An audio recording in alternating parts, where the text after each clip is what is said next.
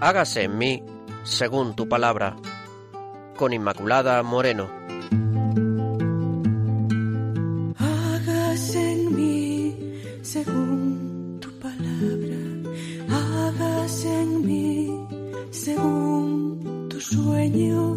Hágase en mí según tú quieras. Hágase en mí tu amor. Bienvenidos, queridos oyentes de Radio María.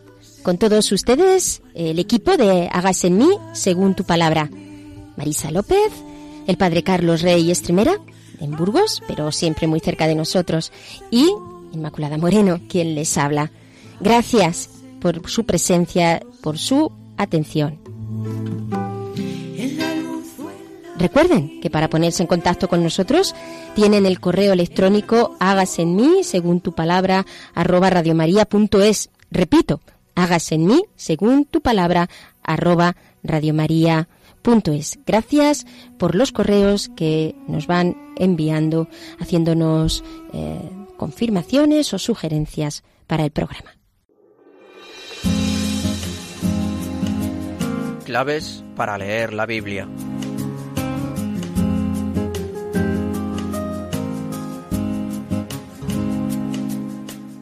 Y empezamos, recuerden, con claves para leer la Biblia. Hoy seguimos con este gran personaje del Antiguo Testamento que es Moisés. Y en concreto nos vamos a fijar en ese pasaje donde aparece la idolatría del pueblo de Israel, el becerro mm, de oro. Este va a ser el tema eh, sobre el cual se vertebrará hoy el programa. Porque, ¿qué significan los ídolos? Es un tema que sale mucho en el Antiguo Testamento. Una vez más, el diccionario de León Dufour nos va a ayudar a esclarecer esto. Y las imágenes, la cuestión de los ídolos y la cuestión de las imágenes. La Biblia es, en cierto sentido, la historia de un pueblo que se desentiende de los ídolos. Toma, por tanto, a Abraham. Abraham era, pues, eh, como ya sabemos, un hombre que vivía en medio de una sociedad que daba culto a los ídolos. Y es Abraham quien recibe la voz de Dios, del Dios verdadero, que nada, desde luego, eh, tiene que ver con esos, con esos dioses. Por tanto, mm, esto implica que la idolatría, sin embargo, y a pesar de esta experiencia que está en los orígenes del pueblo de Israel, la experiencia del Dios único, sin embargo, digo, puede filtrarse eh, en el interior de, nosotros, eh, como ahora veremos, y en el interior también del pueblo de Israel. Ya en el Decálogo aprende Israel que no debe fabricarse imágenes, lo dice el Éxodo capítulo 20, versículo 23, pues solo el hombre es imagen auténtica de Dios, como nos dice el libro del Génesis. Por ejemplo, el toro que se esculpe para simbolizar la fuerza divina que acarrea en el Éxodo 32, el famoso becerro de oro, pues acarrea la ira de Dios, la ira de Dios, porque no están adorando a Dios, están adorando a un becerro. Y eso implica eh, el abandono de Dios y implica las calamidades. No el abandono mm, permanente, pero sí esta experiencia de purificación que tantas veces aparece y que, que, hemos visto. Cuando el exilio pues viene a confirmar trágicamente eh, como el pueblo lo que hace en muchos casos, los reyes, ¿qué les pasa a los reyes de Israel? Pues que caen en la idolatría, lo hizo el mismo Salomón. Entró y se casó con mujeres que no eran del pueblo de Israel y estas mujeres entraban ídolos y esto trajo consigo, es una de las interpretaciones que se hace en la Biblia, trajo consigo la desgracia para, para el pueblo. El Nuevo Testamento diseña un itinerario. Los creyentes en realidad son arrancados ya de los ídolos, de todos los ídolos, para volverse siempre al Dios verdadero, para ver, mirar, amar, abrazar al Dios verdadero. Hay que huir de toda idolatría para entrar en el reino de los cielos. Y la Iglesia se sigue dando esta, esta lucha continua contra todo lo que son ídolos, porque son muchos los ídolos que todavía podemos tener. ¿Cuál es el significado de la idolatría en el caso de Israel? Además de responder al llamamiento de Dios, pues también reflexionó sobre la, naturaleza de los ídolos, de, de esos ídolos, ídolos mudos. ¿Qué son esos ídolos? Otros dioses. Otros dioses que como no se fía el pueblo de Israel del Dios verdadero, pues se fabrica otros, otros dioses. No se trata de intentar aquí mezclar nada con lo que supone otras religiones, sino lo que supone esta experiencia de la idolatría para el pueblo de Israel. ¿Y qué son los ídolos? Vanidad, inanidad, es lo que nos viene a decir el, Antiguo Testamento. ¿Qué es un ídolo? Pues está vacío. Luego, ¿cuánta necedad tiene a adorar o poner la vida en los ídolos. De hecho, recordemos como Elías se burla en el capítulo 18 de, los, los, ídolos de Baal, ¿no? Porque realmente ese capítulo podemos también interpretar así. Bueno, ¿qué? ¿Que va a caer fuego y va a arder? Pues no, porque hay un único Dios verdadero que hace esa, esa demostración eh, en, el monte, en el monte Carmelo. La sabiduría, el libro de la sabiduría y, y la tradición sapiencial del Antiguo Testamento pone con mucha claridad, pone en claro las consecuencias de la idolatría son la muerte, eh, significa el abandono del Dios verdadero, que es la vida, pervierte al hombre todo tipo de, idolatría. La idolatría es una tentación permanente, eh, no es una actitud que se supera, mm, sino que renace, renace en el corazón del hombre y esto significa pues esa tentación continua. ¿Cuál es la tentación? No servir al Señor. No servir al Señor, esa es la tentación y ser esclavo de, de otras cosas. Por eso, porque el Señor nos quiere no esclavos, sino libres. De aquí hay que interpretar, interpretar ese celo por, eh, por, eh, por su nombre y, y, por lo tanto por, por todos esos ídolos que no son nada y que muchas veces, de una forma o de otro, mm, damos culto. Algunos de los temas eh, también importantes para el pueblo judío a raíz de esta cuestión de los ídolos, de aquí es eh, la cuestión de las imágenes, porque a Dios nadie le ha visto. Ver a Dios Padre eh, se da a conocer en sus eh, en sus imágenes, que tenemos, como vemos, todo esta, mm, esta tradición que también ha tenido su debate a lo largo de la historia. En el Antiguo Testamento siempre había una prohibición desde el precepto del decálogo en contra de las imágenes. ¿no? Lo tenemos en el Deuteronomio, capítulo 27, versículos 45. Por, sobre todo, claro, y aquí está la interpretación, lo que de lo que se trata es de comprender pues que la imagen no es Dios, que yo no voy a poner que yo sé que esta imagen no es Dios, yo no estoy aquí adorando a la imagen, sino que puede ayudarme a la experiencia de Dios y puede llevarme a Dios, pero soy consciente, consciente de que esa imagen no, no es Dios. Esto en el Antiguo, en el Antiguo Testamento, en los textos del Antiguo Testamento, de aquí que se pone mucho cuidado en, en, toda la cuestión de la, de la imagen, ¿no? la imagen de Dios, que para que su nombre no, no, sea objetivado, sino que sea respetada siempre la santidad de Dios, para que no haya tentaciones como de querer manipular eh, al Señor, porque Él es el innombrable, omnipotente, el poderoso, que no puede ser contenido, y así es en ninguna imagen en tanto en cuanto, y así nosotros lo recogemos también en nuestra tradición como católicos, las imágenes como expresiones del arte son para nosotros mm, imágenes que nos llevan a Dios, no que sean Dios. Aquí está esta, esta gran diferencia, porque en el Nuevo Testamento el Señor nos permite ver su rostro, nos permite ver su rostro en Cristo Jesús, Señor nuestro.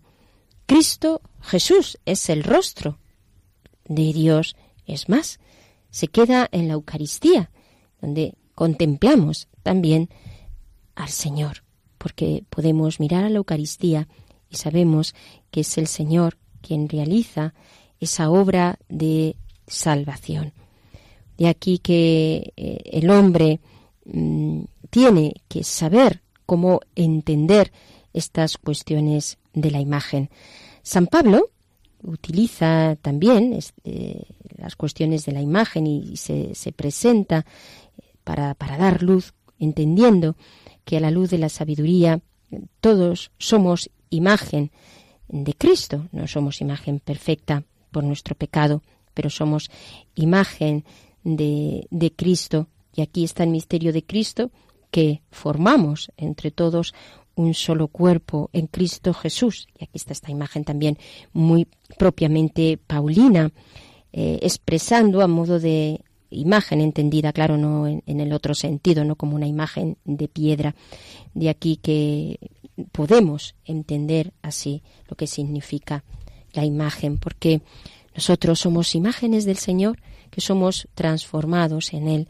Y todo esto, este proceso de esta vida no es sino un dejarnos transformar para ser realmente imagen de nuestro Señor Jesús, porque también nosotros expresamos ese rostro, ese rostro de Cristo, Cristo que nos va transformando progresivamente y que ha querido tener ese vínculo eh, esencial con el hombre, dada el misterio de su salvación.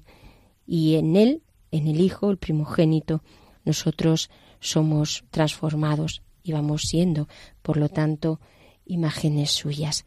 Pues, eh, queridos oyentes, demos a lo que significa la imagen, este sentido más hondo, más profundo, que se nos ilumina a partir del Nuevo Testamento, y más allá del debate sobre la cuestión, la cuestión de las imágenes en concreto, veamos cómo eh, somos imagen de nuestro Señor y esforcémonos, pongamos de nuestra parte lo poco que podamos para serlo cada día con mayor esplendor.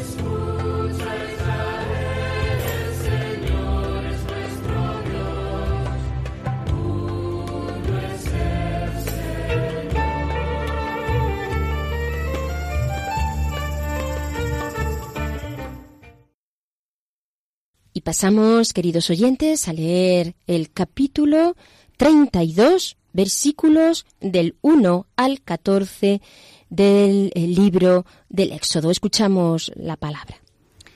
El pueblo, viendo que Moisés tardaba en bajar de la montaña, se reunió en torno a Aarón y le dijo, Anda, haznos un Dios que vaya delante de nosotros, porque ese Moisés, el hombre que nos ha sacado de Egipto, no sabemos qué ha sido de él.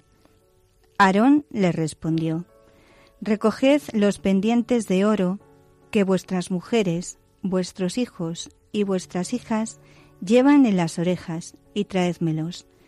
Aarón los tomó en sus manos, los fundió e hizo un becerro. Ellos dijeron, Israel, ahí tienes a tu Dios, el que te sacó de Egipto.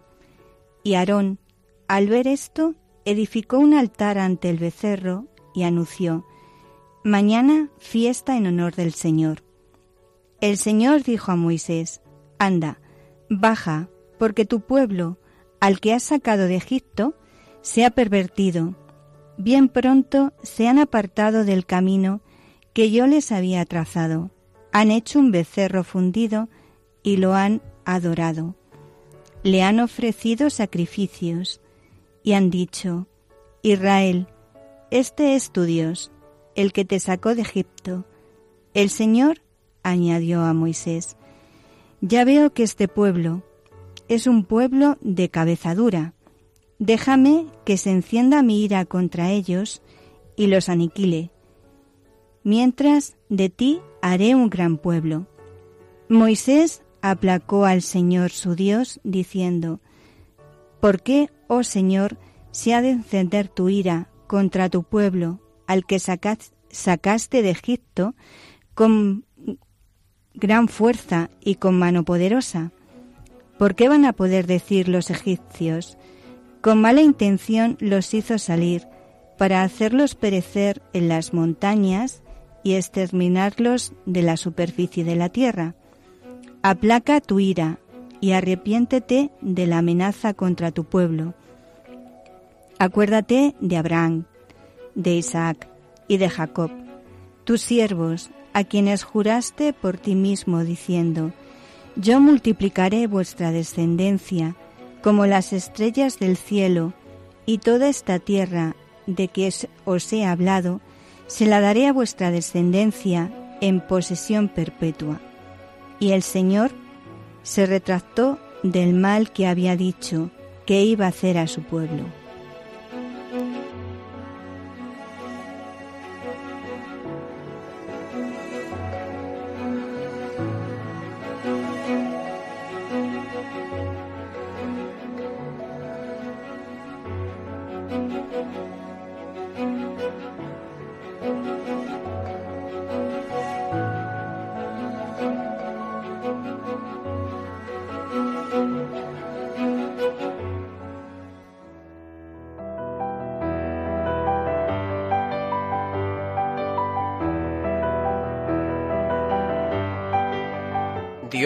Al encuentro del hombre.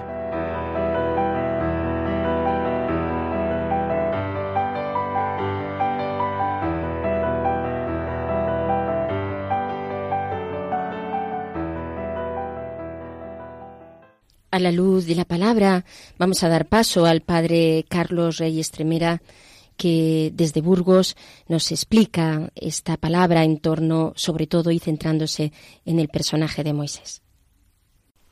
Estimados oyentes de Radio María, qué bueno encontrarnos de nuevo por ocasión de nuestro programa Hágase en mí según tu palabra. Para mí es un gozo estar con vosotros y confío que lo sea también para vosotros. El tema de hoy responde a la pregunta ¿Está Dios con nosotros? Es esta una interrogación que surge en el corazón del hombre en medio de la vida real y que el libro del Éxodo refleja. Cuando la vida se hace rutinaria y difícil, o cuando no terminamos de conseguir lo que buscamos, tenemos la impresión de que Dios o no existe o nos ha abandonado, y tendemos a dudar de Él. Le pasó al pueblo de Israel y nos pasa a nosotros. Creo que el tema os interesará. Recién liberado de Egipto, Israel penetra en el desierto del Sinaí o del Oreb, en una etapa que durará cuarenta años. La marcha va acompañada por las murmuraciones del pueblo contra Moisés. En el desierto las dificultades con que tropiezan se sitúan en el nivel de las necesidades más elementales, la sed y el hambre. Cada vez que la necesidad aprieta, la fatiga hace acto de presencia y el pueblo se resiente, hasta el punto de que muchos llegan a preferir la muerte o la esclavitud al tormento de la sed o a la monotonía de, a la, monotonía de la comida. ¿Para qué nos has hecho subir de Egipto? le dicen a Moisés. ¿Para dejarnos morir de sed?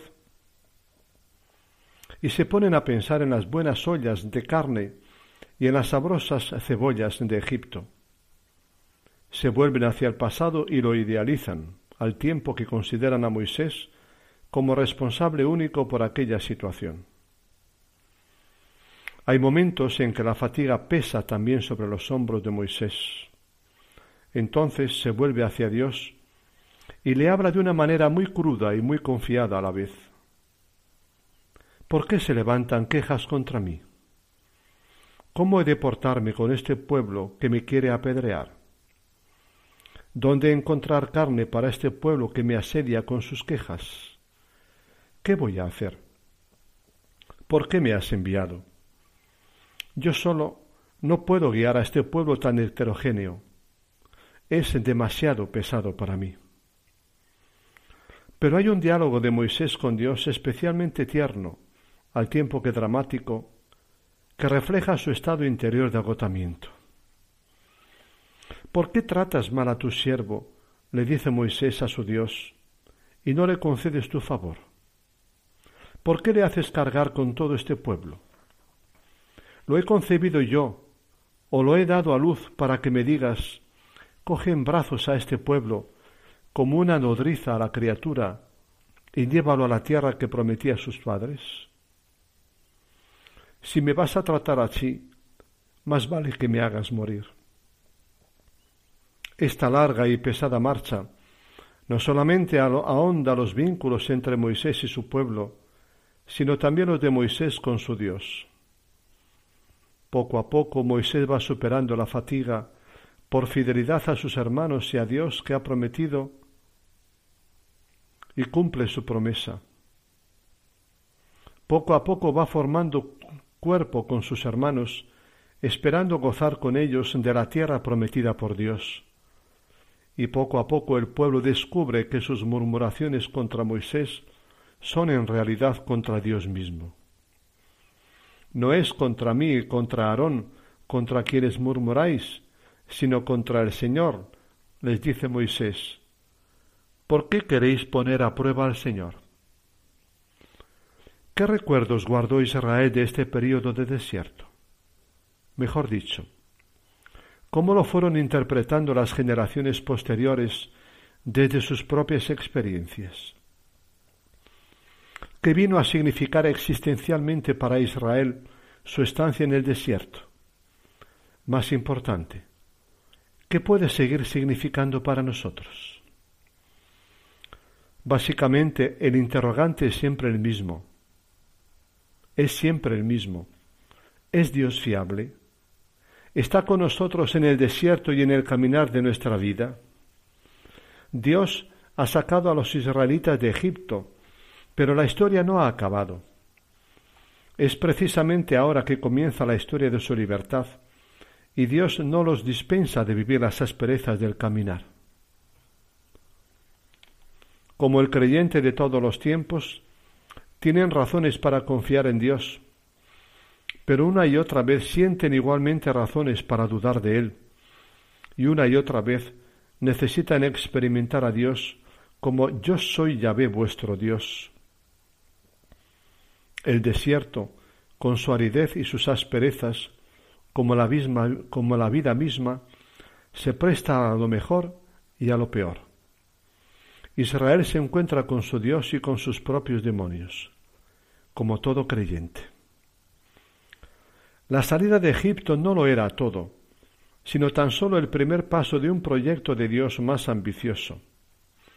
Sacaba a Israel de una tierra de esclavitud para conducirlo a una tierra nueva y espaciosa, a una tierra que emana leche y miel, y hacerlo pueblo suyo. La salida era el nacimiento. Quedaba por delante un largo camino hasta llegar a la meta. Egipto representó el tiempo de la esclavitud, el mar de las, cañas, el paso a la libertad hacia la vida, el nacimiento.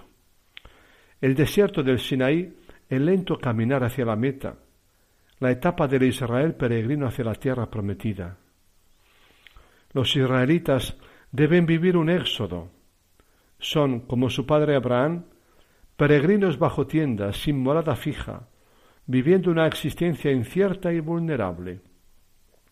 La existencia de todo ser humano, antiguo o moderno, creyente o no, es itinerario, proceso a vivir. La fe en Dios no dispensa de vivir la vida con sus riesgos y sinsabores, como riesgo y aventura. Les amenazan la falta de medios de subsistencia, los conflictos en la coexistencia, la inseguridad, el futuro incierto. Sólo tras un lento proceso hacia el futuro, en sucesión de etapas mejores y peores, llegarán al descanso final. En el recorrido viven experiencias plurales y contradictorias, la del desierto que abraza y la, del, y la del oasis que permite el reposo gratificante la del hambre y la sed satisfecha solo relativamente, la de la fe confiada en Dios y las peores sospechas contra Él. Dios se hace caminante con ellos para velar por ellos. Está presente pero de modo velado y aunque responde a sus necesidades y expectativas, no las satisface plenamente. Les provee de pan, el maná, don inesperado y gratuito, casi milagroso, pero poco sabroso.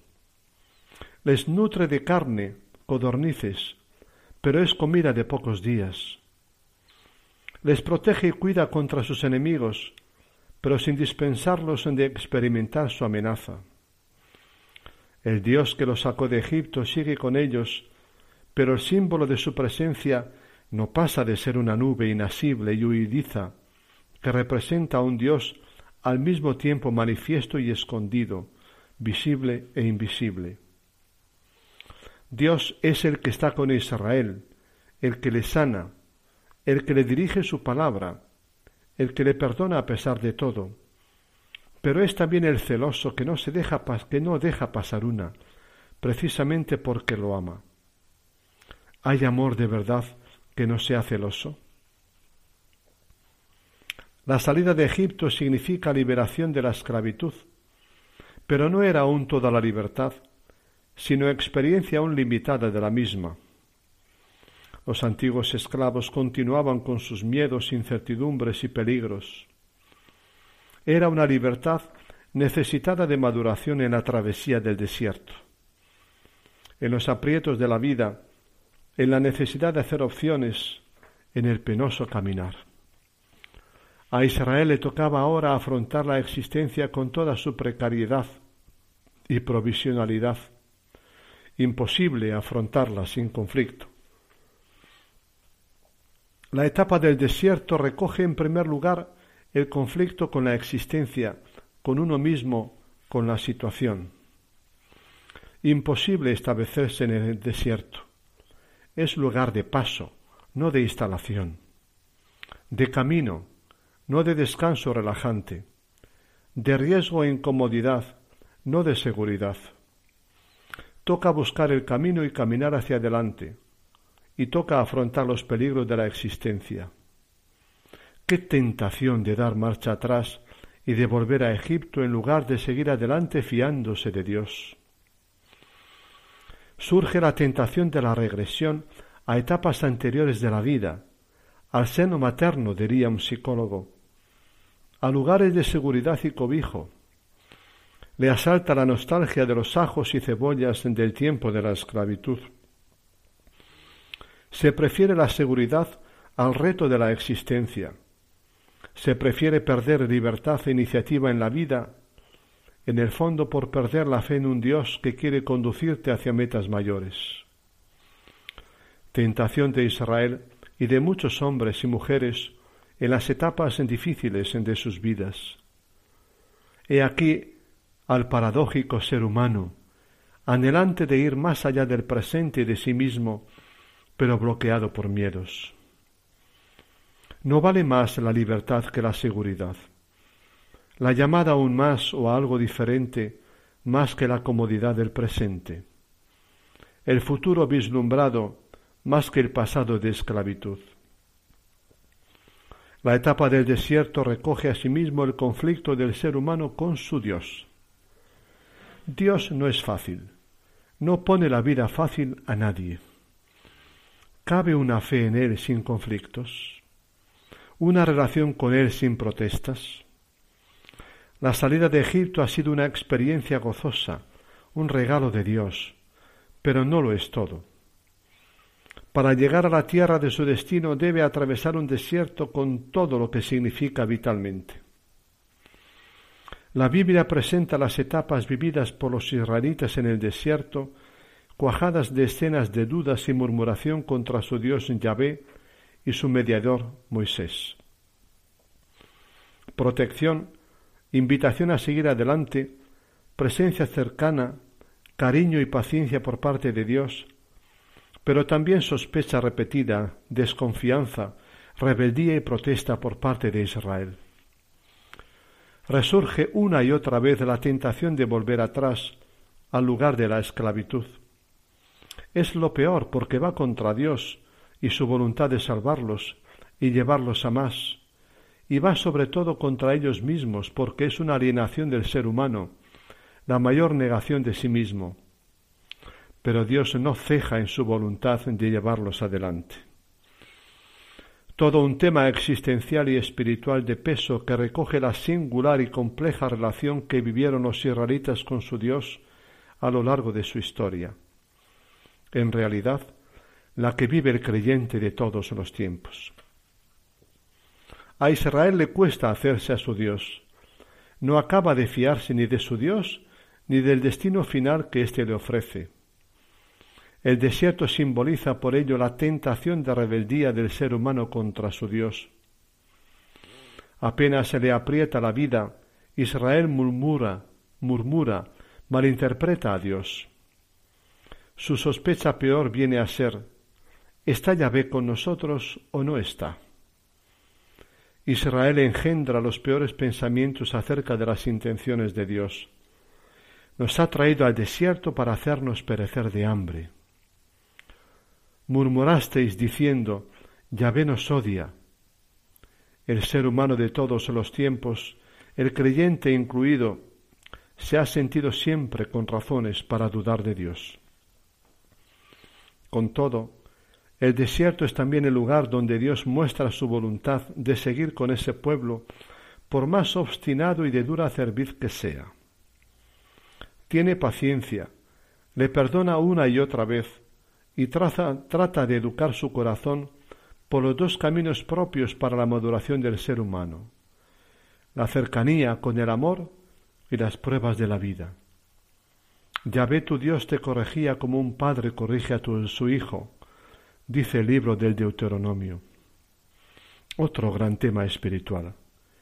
Dios practicando una sabia y paciente pedagogía con Israel como con todo ser humano. Concluimos aquí nuestro tema de hoy, queridos amigos.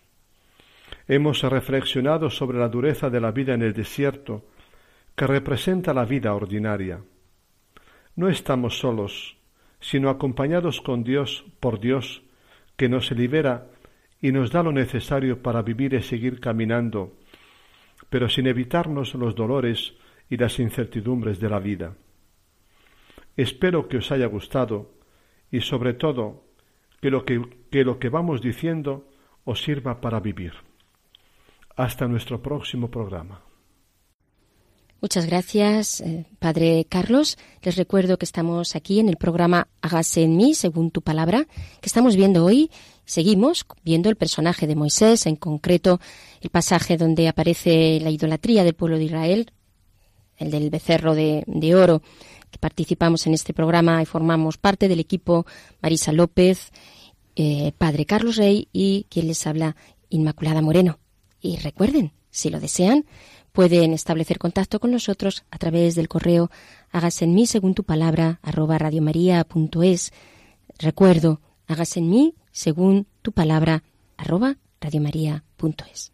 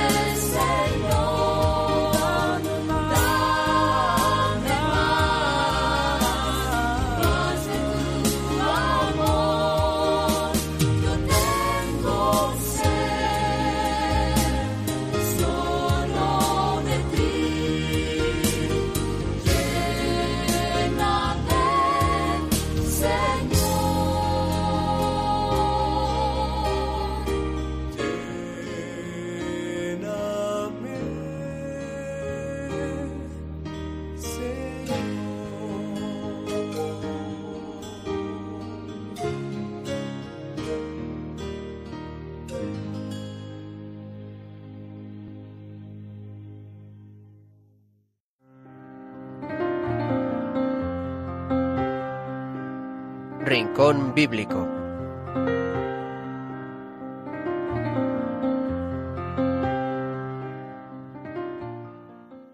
Y pasamos, queridos oyentes, al rincón bíblico, que hoy irá sobre la idolatría, ¿no? Pues es ¿Cuántos que ídolos nos trae Marisa tenemos un montón de becerros de oro. ya lo creo. Y- y es que es, es curioso porque cuando veías a- al, al pueblo de Dios, dice, habiendo conocido al Dios verdadero y los becerros, eh, el becerro que hacen, ¿no? Dices, pues nosotros que hemos conocido incluso eh, como A iglesia Jesucristo. a Jesucristo, el Dios verdadero, los becerros eh, que tenemos, cuántos ídolos tenemos a veces eh, con el poder. Yo creo que uno de los ídolos más fuertes que se nos cuela en la iglesia es, eh, es ese poder que tenemos que queremos, eh, me acuerdo del Papa cuando dice el carrerismo, ¿no? Que queremos tener eh, más carreras, más títulos, más subir, subir, subir, subir eh, para arriba y escalar puestos. Y es que esto esto nos pasa a todos y es una Que tentación, lejos, un ¿verdad? peligro. De los evangelios, que, Sí. que lejos de, de lo que el Señor nos está diciendo, ¿no? Quedamos reflejados en el pasaje, Sí, sí, total, en el pasaje de, de los dos discípulos, los del CBD, que le decía Sí. el Señor, y que tú, uno a tu derecha y otro a tu izquierda Sí, sí, cuando sí. subas al... Y el Señor les dice, pues mira, carga con mi cruz y el que quiera ser el primero, que sea el último. Claro. Ahí están, ¿no? Las palabras del Evangelio, cómo nos sale esa tentación a nivel humano, efectivamente, y claro, pero qué cuidado debemos de tener para que, para que las estructuras eclesiales pues sean estructuras evangélicas y pedir al Señor mucha luz para que toda todo lo que sea afán de poder Claro, pues eh, que quede, pero es que quede sí, desmoronado. Es como la torre de Babel es como la torre de Babel tiene que ser un- muchas torres pero pero aquello pues va a quedar desmoronado Una conversión. no- el Señor nos tiene que llevar al desierto para que estemos para discutiendo para ver quién se va al último puesto. Sí, sí, Esta sí, es sí. la cuestión. Sí, ¿Quién va a discutir quién se disputa el último puesto? Y cuando el- ¿Cuánta fila hay? El último puesto, como decía Carlos de Foucault, cuando ya fui a encontrar el último puesto ya estaba ocupado porque estaba Jesucristo. Y es que el último puesto le tiene Jesucristo, que es el último de los últimos. Entonces yo creo que contra el poder, primero conversión, pero mirad a Jesús, que es nuestro Señor, que Él no vino a, a que le sirvieran, Él vino a servir. Entonces, eh, justamente los puestos que tenemos cada uno de nosotros, eh, desde más alto al más pequeño, eh, que tengamos servicios, son justamente para, para servir, para mirar a Jesucristo y, y ponernos a su servicio. La- nosotros tenemos una gran responsabilidad como Iglesia de que las estructuras estén manifestando el reino. Eh, sabemos que en el, en, el, en el mensaje de Jesús eh, la esencia es que el reino se haga presente. Lógicamente, ese reino es un reino espiritual que se hace presente in- interiormente en el hombre cuando acoges al Señor, pero que de alguna manera, aunque no perfecta, claro, eh, mientras que estemos en este mundo, se tiene también que manifestar. Y quienes tenemos mayor responsabilidad de manifestar eso, manifestar, digo, las estructuras, Sí. manifestar eso que nosotros como cristianos, que tengamos esto muy en cuenta en cualquier cosa de la que, de la que tengamos que, que desarrollar una estructura que puede ser que es necesaria, pues que desde luego sea una estructura evangélica. Claro. Y otro, cuando estabas hablando de las imágenes, yo también ve- veía eh, cuántas veces eh, podemos tener un ídolo en nuestra propia imagen, en el quedar bien.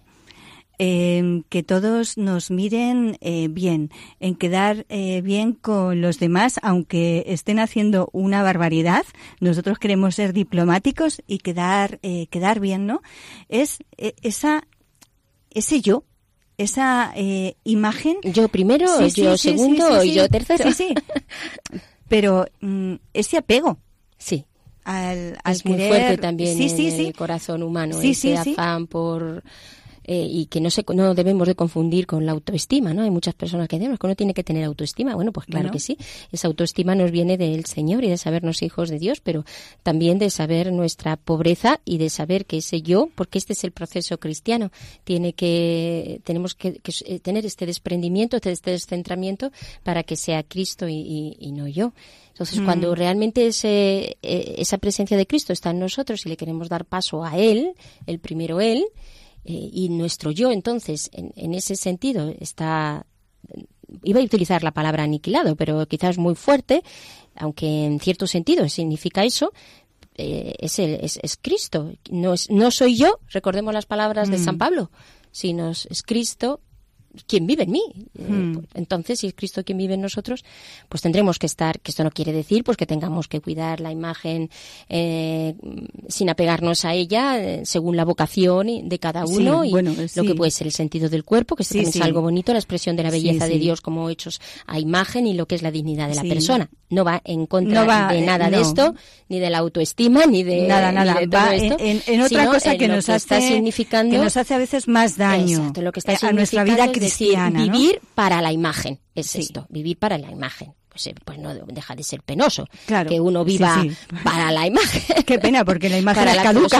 digan o, final piensen o piensen, dejen de claro, decir o dejen de pensar. o pues, Y al final, eh, ¿Dónde está la libertad de los hijos de ahí Dios? está, ahí está. Eh, no eres libre, justamente te, te estás atando, pero porque los ídolos lo que hacen es atarte. Atarte, esclavizarte, claro. Esclavizarte. Eh, Yo pensaba también, otro ídolo es cuando nos quedamos con las cosas de Dios como en posesión nuestra. Eh, esto es mío, esta reunión es mía, este rebaño de feligreses son míos, esta actividad es mía.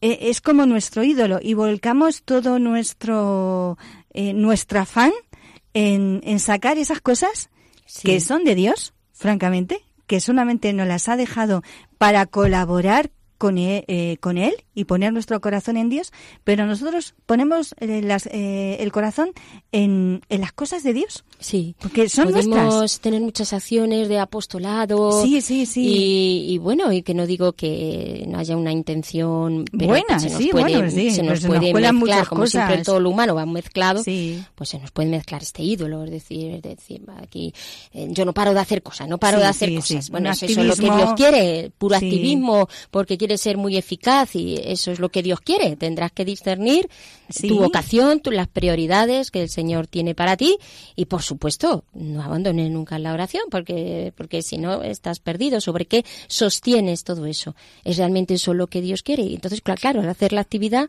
no se hace esa actividad eh, por el hecho de yo sentirme bien Mm. eh, que ahí está, sino por amor al Señor. Cada vez esa intención tendrá que ser más purificada para que sea más por amor al Señor y no por la eficacia, que es claro, se nos pega mucho del mundo. Que eso es otro ídolo que acabas de no. sacar, la eficacia, La eficacia, ¿no? Este, sí. este mundo se mueve por la eficacia. mueve por la eficacia. Pero nosotros a veces, También. dentro de la iglesia, nos, movam- nos movemos por la eficacia. Incluso cuando tenemos que elegir a alguien muchas veces, elegimos al más eficaz para que nos saque adelante las cosas. Y a lo mejor el más eficaz no es el que tiene que estar en ese momento llevando esa misión. Porque Dios no mira la eficacia de- del hombre, ¿no? Mira el corazón del hombre. Pero nosotros vamos a, venga, vamos a sacarlo adelante. Este que es muy eficaz. Entonces, eh, muchas veces somos autosuficientes porque lo, lo planteamos desde esa eficacia, como si fuésemos una gran empresa donde todo es muy eficaz y lo que se lleva en este mundo es que seamos eficaces. Eh, pues no, nuestro Dios no nos mira así. Y dicho, pues bueno, ¿cuál es la eficacia de una monja de clausura Pues- o de un, pues sí, o sí, de sí. Un enfermo- religioso de clausura un enfermo o, o que de esté en un una cama? enfermo que esté postrado en una cama? ¿Cuál es la eficacia Eh, humana, quiero decir? Humana. Y cuánta no es la fecundidad eh, que tienen esa- esas personas en el cuerpo de, de la Iglesia y en el cuerpo de, de Cristo. O sea, pues, Mm. pues, es decir, lo de la eficacia, pues vemos que tampoco es un criterio que está en torno a lo que es el, el Evangelio, ¿no? sino que es todo lo contrario. Luego vemos aquí como realmente los ídolos están continuamente, podemos decir, eh, acechándonos una y otra vez, ¿no? Creo, Marisa... Y nos están atrapando, Y nos atrapan, Sí, nos, sí. nos esclavizan. Que tenemos ahí una oración que puede dar Ah, un poco... luz otro- a todo luz esto, a todo esto de sobre- los ídolos, sí, ¿no? sobre todo porque eh, estos ídolos que nos atrapan no nos liberan y el verdadero Señor, el único Señor en nuestra vida que es eh, Jesucristo, es al que tenemos que dar alabanza, que tenemos que adorar y el que verdaderamente nos hace libres de todos estos ídolos, ¿no? Entonces hay una oración que vamos a que vamos a orar también con ella, pues para ver que Él es nuestro Señor y el, al único que tenemos que dar culto y adoración. Señor Jesús, de mi cuerpo gastado, sé tú el fortalecedor. De la noche que cae, sé tú la luz. De mis sufrimientos, sé tú el consuelo. De mis faltas pasadas, sé tú el perdón. De mi soledad, sé tú el compañero. De mis rebeldías interiores, sé tú la esperanza. De mi fe, sé tú la fuente. De mi amor, sé tú el fuego. De mis insomnios, sé tú la presencia. De mi sonrisa, sé tú la dulzura. De mis encuentros, sé tú la palabra. De mis oraciones, sé tú el bien amado. Señor, yo creo que tú eres la vida. que has vencido a la muerte. Ven a llamar a mi puerta. El día declina y se hace tarde. quédate junto a mí. Queridos oyentes, pues con esta hermosa oración nos despedimos, una oración que nos ha dicho, no temas, solo Dios basta. Hasta el próximo programa.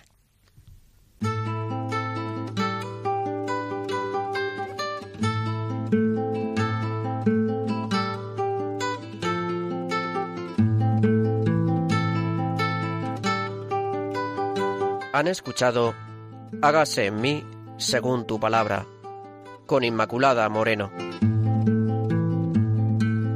Hágase en mí según tu palabra, hágase en mí según tu sueño,